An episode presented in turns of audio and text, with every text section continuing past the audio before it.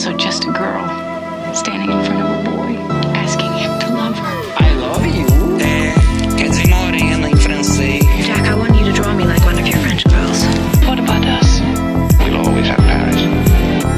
Hello, stranger. Olá pessoal, tudo bem com vocês? Eu sou o Thiago. E eu sou a Lari. Hoje, Lari e eu estamos aqui com o João Vitor, nosso querido amigo. Tudo bem, João? Seja muito bem-vindo de volta. Oi, Thiago, Elari, é um prazer voltar aqui à mesa do Supercuts, né? Não sei quantas vezes já vim, mas eu prefiro perder a conta e continuar vindo. Então, assim, é um prazer estar aqui mais uma vez.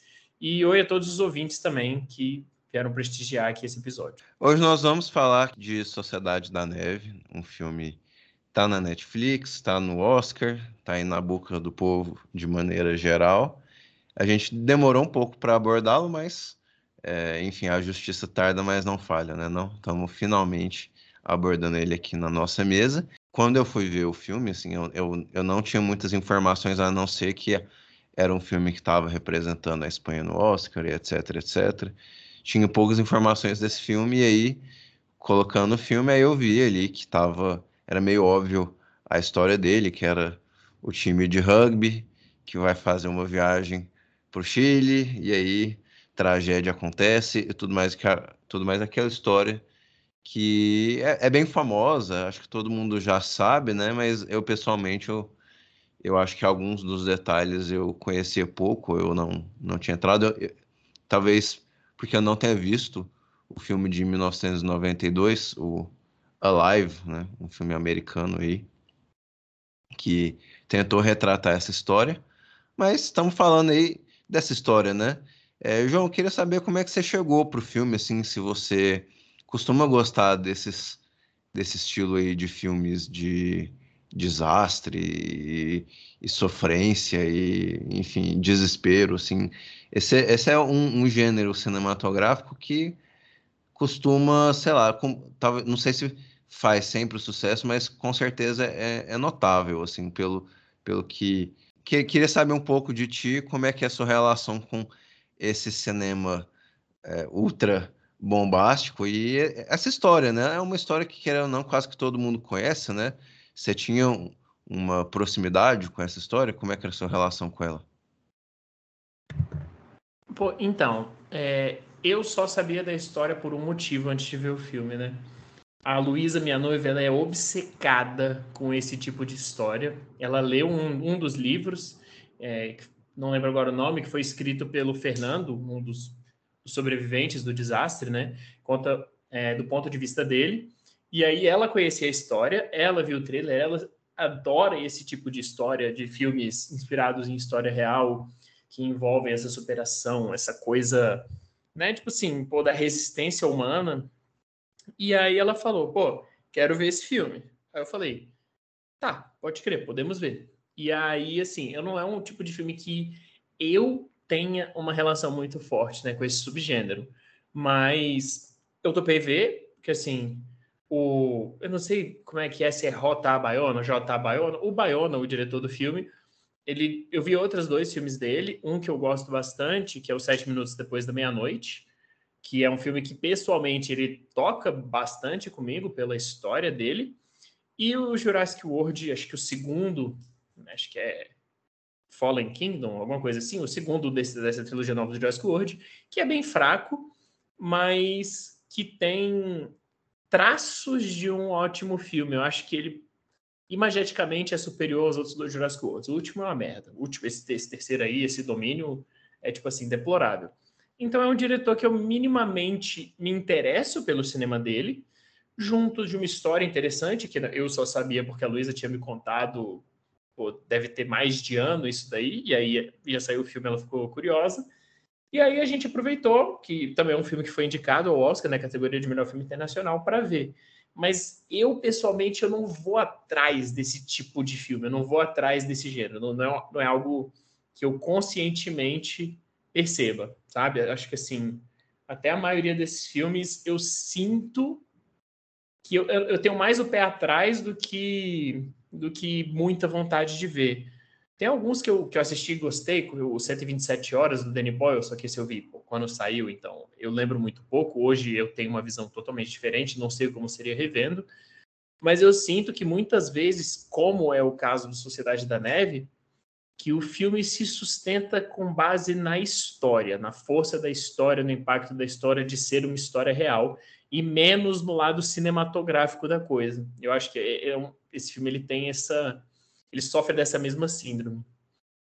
E vocês, vocês já sabiam da história? Vocês foram atrás por causa da história? Ou, tipo assim, foi. Ah, foi que nem eu, tipo assim, o filme tava lá e vocês foram ver? Eu sabia um pouco de coisa, porque eu assisto YouTube, é, canal, eu assisto YouTube, parece um idoso falando, né?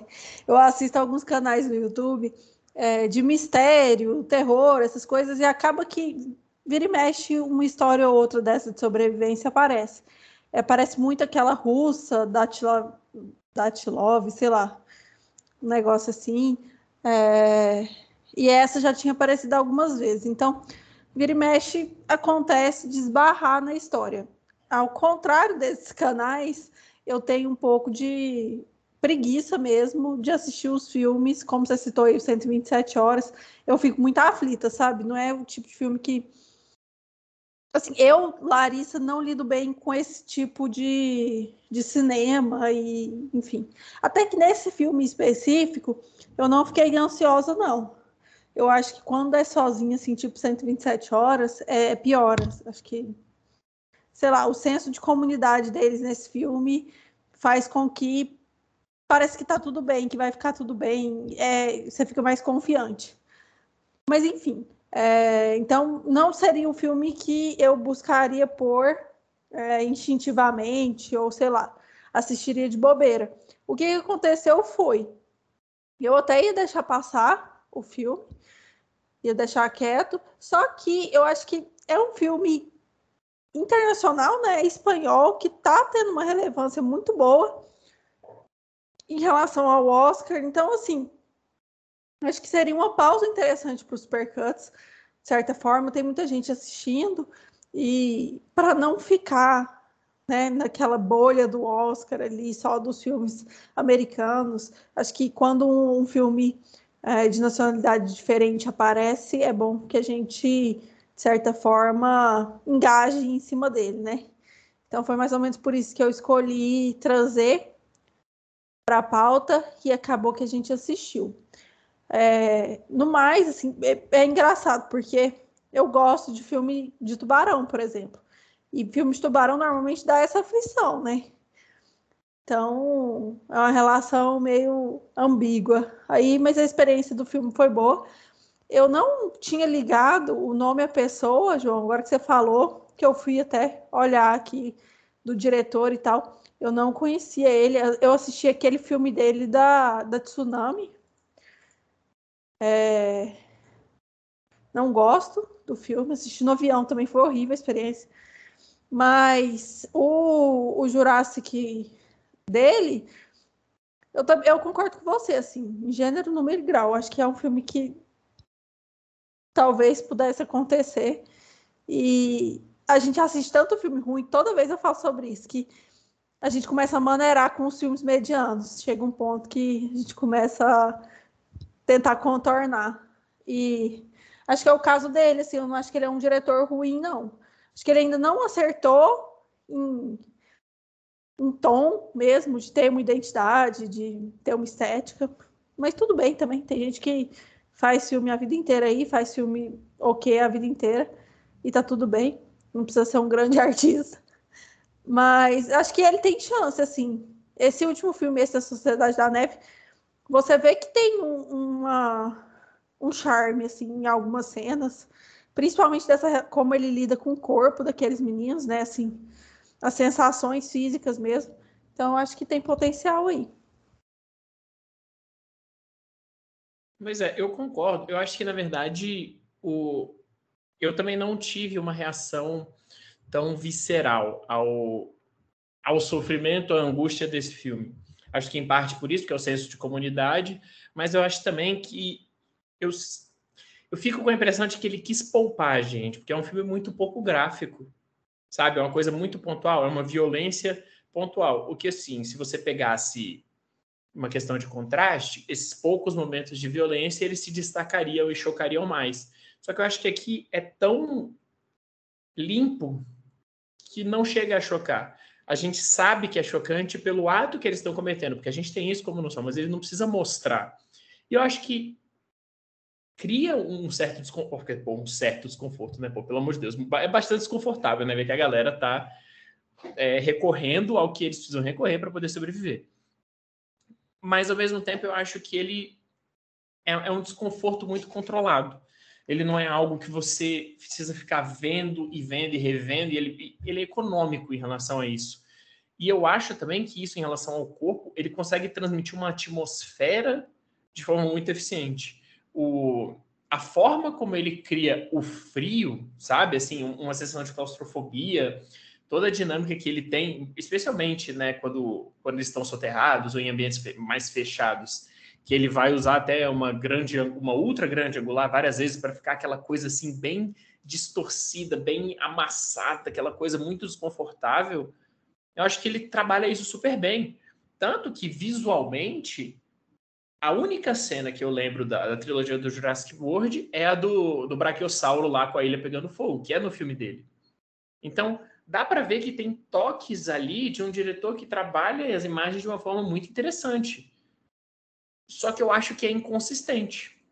Eu acho que esse filme ele sustenta muito pela história, que a gente sabe que é uma história real, mas é inconsistente no sentido da forma, porque esse, por exemplo, da lente ultra grande angular, ele usa meio que, pô, para todo lado. Ele usa em vários momentos que nem dialogam tanto com essa noção de claustrofobia, quando ele, tipo assim, sabe, fica uma coisa meio inconsistente. E eu acho que assim, pô, ele é um diretor jovem, ele acho que não tem nem 50 anos, e ele mostra traços bem promissores. Eu acho que ele escolhe projetos minimamente interessantes, o, o Sete Minutos Depois da Meia-Noite. Eu acho uma ideia bem legal, um filme que pega elementos de fantasia com uma história infantil para trabalhar um, um, drama pessoal muito pesado. O Jurassic World ele, pô, encheu o bolso de grana, claro, mas ainda assim, eu gosto de dinossauros. E aqui ele está indo para um rumo totalmente diferente. Então, assim, é um cara que está indo atrás de projetos interessantes, está indo atrás de projetos diferentes, e que tudo bem, ele ainda não tem a sua marca, um traço autoral muito forte, mas que nem se falou, né? Tem muita gente fazendo um monte de filme mais ou menos por aí que, que pô, tá na indústria. Então, é legal ver um diretor que não é americano fazendo filmes que estão sendo reconhecidos nos Estados Unidos em mercado, que a Netflix, que apesar das 15 milhões de críticas que eu tenho à Netflix como distribuidora, como serviço de streaming e com os preços deles principalmente, é um estúdio que tem investido em visões minimamente diferentes, né? A gente teve o Irlandês ali em 2019, é, tem, eles investem em filmes que, tipo assim, claro que estão fazendo sucesso, estão recebendo elogios, mas que, pô, permitem ser um pouquinho diferentes, né? Essa, toda essa questão de investir em filmes de língua não inglesa, séries de língua não inglesa. Tem muito lixo. Mas é bom. Eu acho que é bom que a gente tenha a possibilidade de ter contato para depois pesquisar, buscar coisas um pouco mais complexas, mais underground. Né? Eu acho que que isso é legal. E eu acho também que o trabalho com os atores nesse filme foi muito bem feito. Acho que ele sabe trabalhar os atores muito bem, sabe trabalhar muito a dinâmica de tipo assim, eu não quero enaltecer que eu li que ah, eles perderam 20 quilos para fazer o filme, porque eu acho que isso entra naquela coisa da gente valorizar a dificuldade do papel e não o resultado, né? Mas eu acho que é um resultado impressionante. Eu acho que todo o trabalho dos atores de fazer tanto com tão pouco, de conseguirem mostrar todos esses estágios é, de forma diferente, acho que também tem que ser bem elogiado. Eu acho que o diretor tem um papel fundamental nisso. Deixa eu ler aqui a sinopse para a gente já falar mais do filme. Eu acho que estamos abrimos esse tema aí de uma maneira interessante, né?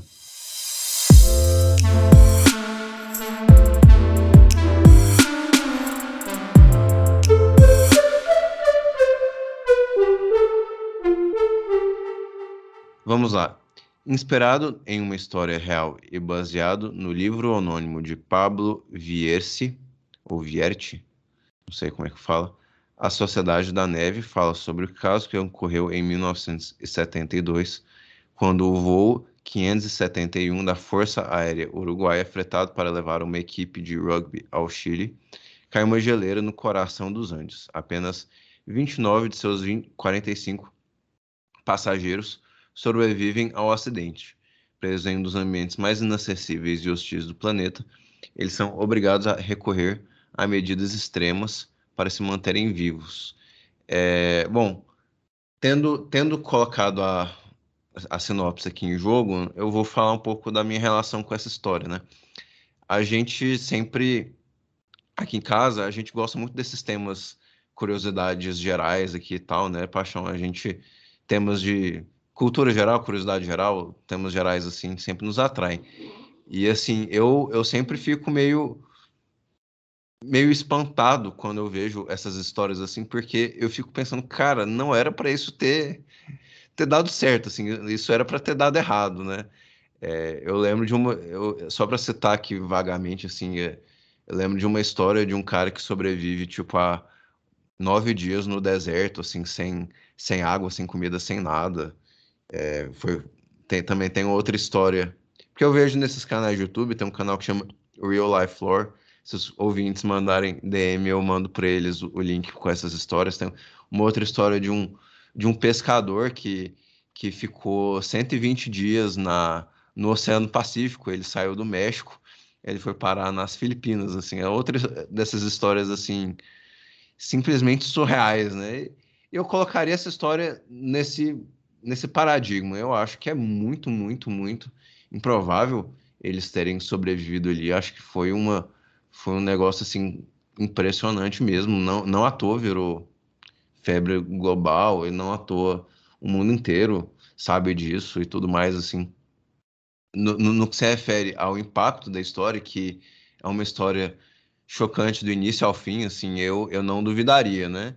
É, mas assim, acho que quando eu fiquei sabendo dessa história lá em 1900 bolinha, não sei quantos anos eu tinha, possivelmente eu era adolescente, Acho que você descobre essa história pelo fato de eles terem aí é, terem que ter adotado o canibalismo, digamos assim. Né? Eles comem a carne dos outros, é, das outras pessoas que morreram, né? E assim, eu talvez assim na minha adolescência eu tenha chocado por esse fato, mas eu realmente hoje com a distância do tempo e não sei assim, eu pode ser que seja meio insensível da minha parte dizer isso, mas eu acho que é uma das questões menos chocantes da história, assim. Eu acho que isso é, isso torna-se assim muito pouco chocante no, dentro do contexto, né? Porque eram pessoas que precisavam se alimentar, tá, alimentar de alguma forma e era até meio óbvio, assim. Tipo, eles demoram aí uma semana, nove, dez, onze dias ali para para adotar essa tática e assim o corpo humano ele é, ele precisa de, de alimento assim é muito é muito simples assim não é uma lógica é tipo um mais um igual a dois não é não é difícil é, ver porque fizeram isso e assim sinceramente eu acho que a, ma maioria das pessoas faria isso também assim né? eu acho que uma, uma certa minoria é, preferiria morrer a, a quebrar esse princípio específico mas mas eu assim eu acho que o instinto de sobrevivência do, do ser humano, ele quase que necessariamente fala mais alto e, e assim, no, de novo, assim, com, correndo o risco de soar meio insensível assim, se eu tivesse nessa posição, eu, eu não eu não me imagino lutando muito contra essa essa hipótese não, assim, né? Mas o que, enfim, o que me pega, né, é mais a questão do, do clima mesmo, assim, do clima extremo, da nevasca, da, enfim, da avalanche que eles sofreram, assim, é, esses detalhes, assim, específicos, eles me pegam muito mais do que o fato aí de, de, dessa, dessa tática específica de sobrevivência, assim, de, de, de, de, passar o frio e, assim, eles dormem na, no casco do avião, é, é, aquilo, eles dão um jeito de fechar o avião, mas não é fechado, né, assim, cá entre nós aqui, não, não, não tem como eles fecharem aquilo, é, é só um, uma, um, um anteparozinho para o vento não, não vir a mil por hora neles ali e eles sobreviverem. Para mim, isso é muito mais impressionante e, de novo, né? Você vê os detalhes ali disso, assim, é, é chocante, pô. 70 dias nesse, nesse contexto tal. E o filme, eu, o filme, eu acho o filme muito simplista, muito simplório, muito genérico. Isso não necessariamente deveria ser um, uma questão ruim. Isso não, não necessariamente deveria ser negativo para o filme, né? Mas é, eu acho que acaba meio que sendo, assim, porque o filme, ele...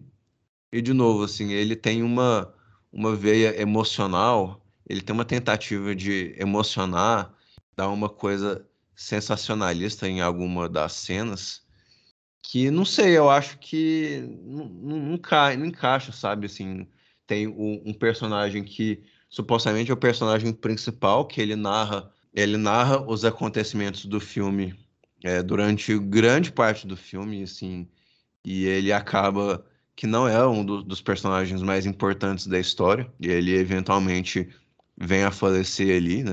Alguns dos sobreviventes falecem, o que não é surpreendente nem de, nem de longe, assim. E, enfim, é uma escolha que assim, não, não, registrou comigo, não, não me chamou a atenção, uma escolha criativa que não me, não me chocou e tal, assim, e eu achei engraçado que uma das partes que mais me, me, me comovem, assim, mais me chocam dessa história é a caminhada que eles fazem pelas montanhas, é um, é um momento do filme que é, é tão apressado, assim, é tão... É tão. Enfim, eles chegam na montanha, eles vão andando, vão andando, Dali a pouco eles veem um, é, um, um, cara num, numa mula, num cavalo, não sei qual animal aqui, acho que é uma mula, se não me engano.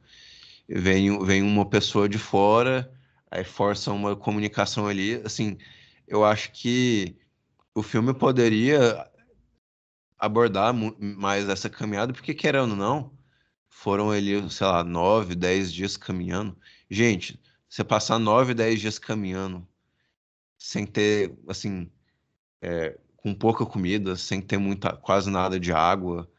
É, você já está aí há X dias aí sem se alimentar, assim, a condição para lá de extrema, assim, para lá de extrema mesmo. E você ficar ali, caminha um dia, caminha outro dia, caminha mais um dia, caminha mais um dia. Gente, isso aí não é nada, assim, é um negócio milagroso assim o que o que aconteceu, né? E, e, o filme ele não aborda isso de uma maneira de uma maneira profunda. Pelo contrário, o filme quase que ignora isso assim. O filme ele vai conduzindo a história numa com um tom de tipo é, parece que uma vez é, tem tem um, um, um, o primeiro ato do filme você conhece ali os personagens aí o segundo ato é a tragédia, né? Assim é o, é o, é o grande sofrimento deles o acidente e a, e a perda dentro da neve e tal. E o terceiro ato parece que começa ali mais ou menos no trigésimo, quadragésimo dia, que o, o, o verão tá, tá no, na espreita, assim, o verão talvez não tenha chegado, mas o degelo já iniciou, então os personagens começam a ter um certo senso de esperança. E aí, assim, esse senso de esperança é instaurado dentro do, do, do contexto ali do filme e, e é isso aí, as pessoas são resgatadas e acabou o filme, é isso, assim. É, sabe, assim, é um, é um filme que eu acho que ele é muito pouco instigativo, assim, sabe? Eu acho que ele tem boas cenas, eu considero que tem pelo menos duas cenas que espantam, não, é por menos. Assim, para além do, do, do fator choque, são cenas que eu acho que o orçamento de Netflix é muito bem usado, né? Que é a cena do próprio acidente, lá no, no início do filme, o, o avião tá ali é, chocando com a montanha e a turbulência, e o, o avião despedaça, e, e, os assentos dobram e tal. Aquela cena, sob o ponto de vista da, do valor de produção, é uma cena muito boa. É uma cena muito boa e muito bem, assim, chama demais a atenção, né? E acho que a, a, outra cena seria a cena daquela grande nevasca, né? Que, que eles são aterrados por neve, assim, é uma cena muito impressionante, né? Assim, era para ter sido uma verdadeira sentença de morte, né? É, você não sabe qual, que é, qual sentença de morte é mais, mais é, mais radical, se é a, o acidente ou se é a nevasca, né? Então é, essas duas cenas ali me pegaram, por mais que eu não, não, não sei, eu não sei se eu consideraria, sei lá, um, exemplos de, de cinema do mais alto estirpe, assim, pelo menos assim são cenas que o orçamento, o, o, o dinheiro que aquele orçamento comprou conseguiu conseguiu se pagar ali, né? Mas o filme, eu não, eu não, não consigo entrar nesse discurso mais emocional que os personagens têm, assim. Eu acho que, é, eu pessoalmente, eu não sei, assim, eu, eu vejo esses personagens com um espírito de sobrevivência muito, muito forte, né? E eu imagino que o filme poderia, e talvez até deveria, ter investido mais nessa questão da coragem e da, da coisa, assim. E o filme acaba que ele oscila por esses momentos de desespero e de, e de assim, filosofia do, da existencialidade e tal, que, não sei, não registrou muito comigo, assim. Não sei a opinião de vocês. Eu, eu, eu me estendi um pouco, eu vou até passar a bola aqui. Pois é, Thiago, é, você falando, né, eu acho que eu, eu concordo. Não é como se a gente estivesse falando, ah, o filme tinha que ter me mostrado isso e não mostrou, é ruim, né? É só porque é inconsistente é quase como se a caminhada fosse trivial, porque a gente fica, sei lá, uma hora e 15, uma hora e 20 minutos sofrendo, meu Deus do céu, vendo os caras comer os outros, debaixo da neve, soterrado, dor, sofrimento. Aí eles falam: não, agora começou o degelo, a gente vai andar, e aí você tem em cinco minutos o problema está resolvido. E, cara, eu não sei se. Né, pô, eu não tenho, não tenho como fazer essa comparação, mas essa caminhada é, no mínimo, tão difícil quanto aguentar o resto das coisas, cara. São 10 dias, 12 dias andando no gelo, dormindo no relento, com neve, com não sei o que. Simplesmente andando em montanha, né? Com equipamentos totalmente improvisados. E o lado emocional, para mim, ele falha também. Porque todo o peso emocional, tudo que, que fez com que eu achasse, assim, que, que me me emocionou de fato, porque o final do filme ele emociona, né? Com, quando existe essa sensação de alívio, né? catarse final, para mim é muito mais pela força da história. Não é por eu me importar com o personagem A, com o personagem B, porque, tipo assim, tirando um traço de personalidade de um ou de outro, a gente não, não tem essa preocupação, não tem esse desenvolvimento. O nome dos personagens, depois de um tempo, eu confundia também, porque os caras eram meio parecidos, aí não dá para ver direito, porque a câmera meio que distorcer, eles têm umas cenas escuras demais. Então, assim, é muito. Eu acho que o peso emocional está muito mais relacionado ao fator humano de admiração, de tipo assim, da gente olhar e falar, nossa, meu Deus do céu, como eles aguentaram isso, não sei se eu aguentaria, e essa sensação de alívio no final, do que necessariamente da construção desse filme, da construção dessa história dos personagens, tudo que acontece é uma, parece uma solução meio fácil, né? Não, e aí, pô, realmente, o orçamento da Netflix ajudou, só que, sei lá, vai que, será que acabou o orçamento? Eles falaram, não, pô, mano, chega, não vamos ficar andando com os caras aqui na neve, não, já gastamos demais, só, só pulei pro final. Não dá para saber, né? O filme que a gente tem parece que foi picotado, parece que tem uma, uma lacuna aí, eu, eu concordo com você. Eu acho que é muito isso, assim, né? Não é muito. Eu acho que tem. Não é necessariamente assim a gente dizendo tô, tô, me, tô colocando eu e você, o, o, o João, nessa, nesse sentimento, né? Não é muito dizendo, ah, ah, o filme deveria ter sido isso, né? Apesar de que é meio que, assim, não tem nada de anormal a gente... É uma história que todo mundo conhece, né? É, é muito normal e não tem nada de errado, assim. Você, ah, gostaria que a história fosse contada dessa perspectiva. Isso não tem nada de anormal, mas não, assim, não é que a gente tá, tá assim, ensinando o diretor a fazer um filme, né? É muito como esse impacto emocional e essa, esse, enfim, esse apelo emocional que o filme tenta carregar, ele é meio esporádico, assim, né?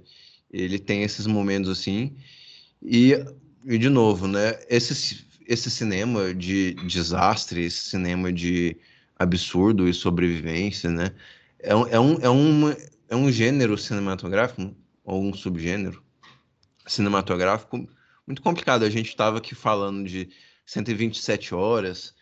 É, eu, eu, lembro daquele filme o, o, Impossível também, com a Naomi Watts e o Ewan McGregor, que eu vi esse filme no cinema, né? E, e assim, parece que é um cinema de desconforto, assim. Eu tenho dificuldade em, em assim, em realmente me, me identificar com esse cinema, porque por um lado eu, eu enxergo o, o valor do choque daquilo, eu enxergo a, a, a assim o que são realizados feitos hercúleos para você vencer aqueles desafios assim. Mas por outro lado, é um cinema que parece que ele se baseia na assim, no, no constrangimento assim, né? no, no, no, no seguinte sentido, tipo, é, ele quer ele quer que você espectador é, sinta mal por esses personagens, assim, ele sinta mal, tipo, esse povo, ele, esse povo tá morrendo, esse povo tá, não é o caso necessariamente desse filme, esse povo tá perdendo a perna, tá perdendo um braço, tá perdendo um olho, sei lá o quê, e, e o, o, o filme te força a ver essas cenas, o filme te força a ver esses acontecimentos totalmente absurdos, né? 127 horas, ele, ele realmente força a ver o cara lá cortando o próprio braço, assim, né? E não sei, assim, eu, eu, eu acho que é uma faca de dois gumes, assim, porque é impressionante se você pensa pela, pelo acontecimento em si, mas por outro lado, é um desconforto tão forte, assim, que você sai desses filmes, assim, cara, e aí, viu o filme e, e, e agora, assim? É, como que tá meu sentimento? Como é que tá meu, meu chakra interior, né?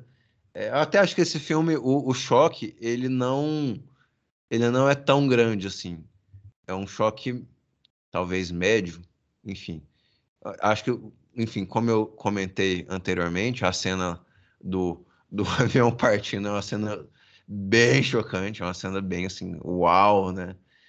É, mas assim, é, é um. O filme também não é tão chocante assim. Então, talvez por isso eu não dei uma nota tão baixa para esse filme, porque, enfim, eu acho que ele constrange, mas ele constrange, ele não vai, ele não radicaliza nesse constrangimento, talvez assim, como outros talvez façam. Mas é isso, é um filme que é, é complicado assim você se envolver demais nele, né? Eu acho que ele não ele não te ele não te dá esses instrumentos para você se envolver naquele filme. E a história é uma história que nós conhecemos, assim, não, não tem como nesse ano, no ano da graça de 2023 ou 2024, você esquecer dessa história, assim, uma história que todo mundo sabe, né? É claro, os detalhes eu até não, não conhecia muito, assim. Vou, vou repetir, eu não conhecia os detalhes, a, a questão do, do saco de dormir, a questão da, da, da outra cauda da, da, da aeronave, e como isso possibilitou algumas coisas assim. É, é, enfim, é, esses detalhes eu acho que favorecem a história. Favorecem a história.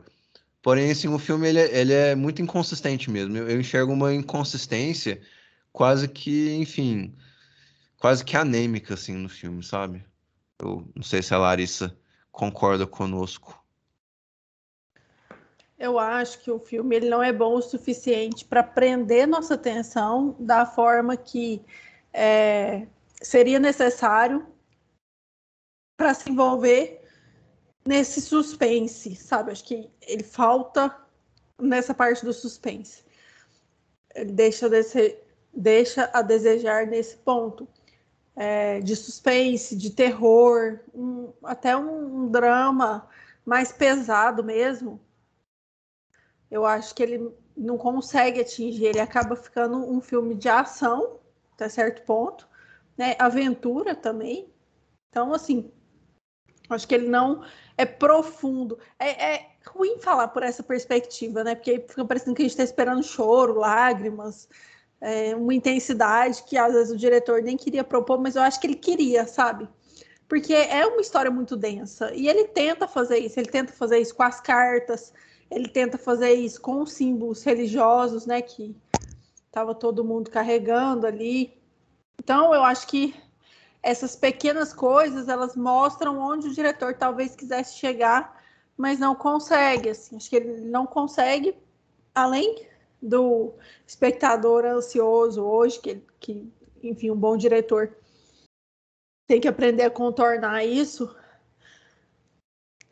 ele também, por não ter essa estética tão bem definida, esse charme, né, essa bossa, acho que ele se perde um pouco, assim. Mas tenta. Ele tenta, tem algumas cenas muito boas, assim. Esse começo de filme é muito bom, né? Essa alegria antes da tempestade, eu acho que ele constrói isso muito bem.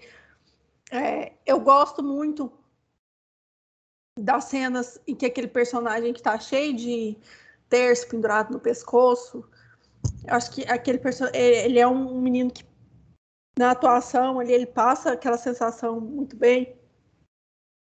Então eu acho que é, são detalhes que poderiam levar a gente a ter uma ligação melhor com a experiência geral. Eu nem falo de momento e tudo mais, mas assim, ter uma memória afetiva com o filme mais interessante. Mas assim, parece que a gente está assistindo um quadro do Fantástico ali da BBC, sei lá. Eu tenho uma sensação meio que distante, documental. A parte de dramática mesmo fica meio esquecida. E, e acho que no final ele acaba acelerando mesmo o fim da história. Eu, assim, pegando um pouco do que a Larissa falou, eu costumo gostar mais da abordagem Fantástico BBC do que a abordagem é, dra dramaturga, digamos assim, dramatizada disso. Porque, como eu disse, assim, essas histórias, é inevitável que essas histórias nos levem a um desconforto muito grande. É inevitável, né? É, tal... Mas, assim, eu, eu digo isso porque. Eu digo isso porque, assim, a, a dramaticidade de você colocar pessoas ali sofrendo e perdendo pernas e braços. De novo, não é exatamente o caso desse filme. Tô falando num geral, perdendo pernas, braços, é, cabe, olho, dedo, sei lá, assim, tipo, coisas absurdas, assim. Talvez funcionem num contexto de tipo filme de terror e, e fantasia e tal. Quando você leva para o mundo real, geralmente fica só o constrangimento daquilo, assim, de você pensar, nossa, essa pessoa se fudeu, essa pessoa tá numa dor absurda, essa pessoa tá, tipo, no, é, no, no, fundo do poço e, e, fica isso, fica meio que nessa sensação, assim. Eu costumo preferir a abordagem mais documental dessas coisas, assim, que e, e, e expor os detalhes e expor as coisas e até expor, sim, o, o, o lado mais absurdo e mais o negativo também, não é necessariamente ignorar que essas histórias têm um, um, um, fator ali de, de grave, né? De muito grave, inclusive, mas é no sentido de não buscar essa, esse constrangimento, assim, eu, eu, eu, aí é uma opinião pessoal minha, assim, eu me afasto muito dessa, dessa sensação, assim, eu, eu acho que o cinema e, e essa vertente, assim, é, quase que não combinam, assim, sabe? Quase que tem uma incompatibilidade mesmo, assim, quase que, que nós, como seres humanos, assim, a gente não, não se sente bem, assim, com, com essa questão tão frontal e tão radical, assim. Se for um contexto de, tipo, terror e fantasia e tal, me incomoda menos, né? Agora, num contexto de realidade, de realismo e etc., de pegar um, um fato que aconteceu, num geral, costuma me incomodar. Costuma me incomodar, assim. Aí, de novo, é uma questão pessoal minha. Eu não, eu não sei se vocês e ou os ouvintes vão concordar comigo e tal, mas é, é sempre muito complicado, né? E, enfim, de novo, me repetindo aqui um pouco, o filme nem sempre vai, vai muito por essa tendência, apesar de vir, ir um pouco para essa tendência, né? Mas, assim, gente, é, essas cenas ali de, de enfim, de alarmismo, é, é, emergência, por algum motivo, elas não funcionaram comigo, assim, deles sentarem numa roda e, e falarem assim, ah, eu vou morrer, assim, gente, assim, isso, isso eu achei meio fraco, dramaticamente falando, isso, isso não entrou comigo, né? Aí é uma opinião pessoal, né? De novo, é como o filme registrou comigo, né? Mas minhas ressalvas do filme seriam essas, assim. Eu, eu enxergo alguns bons momentos, eu enxergo algum grau de é, algum grau de decupagem mais elaborada. Desculpa. Em algumas cenas, mas algumas escolhas dramáticas são meio que são meio que impressionantes na sua pobreza mesmo, para mim. Então, é isso. Não sei se vocês têm algum comentário de conclusão. É, é só uma pincelada rápida em relação a isso, né, dessa abordagem meio documentário do History Channel e filme dramatizado, né, um drama de fato. Eu acho que, assim, as duas abordagens podem ser válidas, acho que vai depender de, realmente de como o diretor vai construir. O meu problema é que aqui parece que ele não decidiu ir 100% para uma dessas abordagens, então ficou meio que misturado. Eu acho que tem cenas, especialmente assim, os primeiros 10, 15 minutos, né, que a gente vai conhecer um pouco da vida dos personagens, né, como eles são amigos, eles indo para o bar, bebendo, tentando convencer o outro a viajar, não sei o que e tal, para tentar dar um, algum fundo dramático, alguma vida para esses personagens, além do, do lado, tipo, pô, são humanos uma situação de merda. É, só que parece que ele vai abandonando isso, né? Ele vai abandonando à medida que o filme avança e no final ele conclui de uma forma bem bem hollywoodiana, meio, sabe, meio boba assim, ah, os problemas estão resolvidos, e ei, maravilha, deu tudo certo. E eu acho que até existe um mérito em ele continuar mostrando, né, tipo assim, pô, como foi meio trampo para os caras se adaptarem, né, tipo, eles tomando banho, né, umas imagens assim, né, tipo, a do pós, tipo, não foi só acabou, mas ainda me, pare... me soou um pouco artificial. Eu acho que esse final ele tem essa pitadinha de tipo assim, ah, agora eu vou mostrar como eles ficaram, agora vocês vão ver, agora, agora, olha como eles sofreram. Mas eu acho que tipo assim, o Deus que me perdoe pela comparação, porque o outro, o outro é realmente muito ruim mas eu acho que tal qual como o Saltburn, que é uma bosta, eu vou, eu vou frisar aqui de novo, eu acho que tem um bom filme ali, tem um filme muito bom ali. Ele só não só, só não saiu, mas tem algo ali, sabe? Eu acho que tem traços de um grande filme, só que por motivos diferentes. Saltburn, que o Saltburn simplesmente a Emerald Fennell decidiu rasgar o filme no meio, enfim. Não, eu não tô aqui para falar mal de Saltburn, mas ainda que eu queira, ainda que, enfim. É, eu acho que tem um grande filme ali em algum lugar. O Bayona ele mostra traços de ser um bom diretor, um diretor muito bom. Tem algumas cenas brilhantes, como você apontou. Acho que a cena do avião ela choca pelo impacto, né? Pelo, pelo quão brusco é, pela sensação de cara, não deu certo. Eles passaram e aí, de repente tudo dá errado. Mas parece ainda que ele está tentando encontrar a linguagem dele, encontrar a forma dele de dirigir esses filmes. Eu vou ficar com Tô entre 4,5 e 5. Acho que eu vou ficar com 5. Vou ser generoso. Pô, eu aqui fiquei preocupado, tá? Com a forma que você falou, porque eu tava pensando em estrelinhas. Aí, não, porque o filme é fraco, não sei o quê. Não, 4,5 ou 5. Meu Deus do céu, cara. Que, será que eu imaginei tudo isso aqui? Tá, eu, eu sou um pouco mais generoso que o Thiago. Eu, eu ainda acho que tem esses traços de um filme realmente bom ali. É, eu tinha dado 3,5 quando eu vi o filme, então minha resposta, minha reação imediata foi isso. Mas à medida que o tempo passa, eu acho que ele se torna um pouco mais esquecível. Eu até baixei a nota do Letterboxd para três estrelas, que ainda não é um filme ruim. Eu ainda acho que é um filme decente, acho que é um, um filme bom. Ele só é um filme mais mediano do que muito bom. Eu também dei três estrelas. É, seis, né? A nota. Acho que é isso. Não, eu até me interessei mais do que eu imaginei pelo filme. Então, acho que tá válido. O Thiago também tá dando nota ruim mas ficou o tempo inteiro pesquisando sobre, super interessado. Vinhetinha aí para as indicações.